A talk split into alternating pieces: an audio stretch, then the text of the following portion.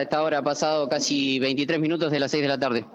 Bien, a las 18 horas terminó el escrutinio, por lo cual las personas que estaban en el tienen que terminar de votar y bueno, se procederá a cerrar las, las, mesas de votación y realizar el escrutinio.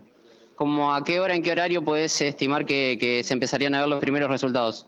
Ya estamos viendo en el sistema provisorio que hay una mesa cargada, no, no, acuerdo qué localidad, pero a medida que se vayan procesando van a estar, se van a ir publicando. Va a ser un escrutinio ágil, tenemos que entender que primero se hace la escruta categoría nacional, después las provinciales, por lo cual tenemos un delay de tiempo ahí, pero bueno, creo que va a ser un escrutinio rápido y ordenado, como fue otra votación en todo el día. A comparación de lo que fueron las pasos, con los protocolos, con todo lo que tiene que ver con el COVID, ¿cómo viste estas elecciones?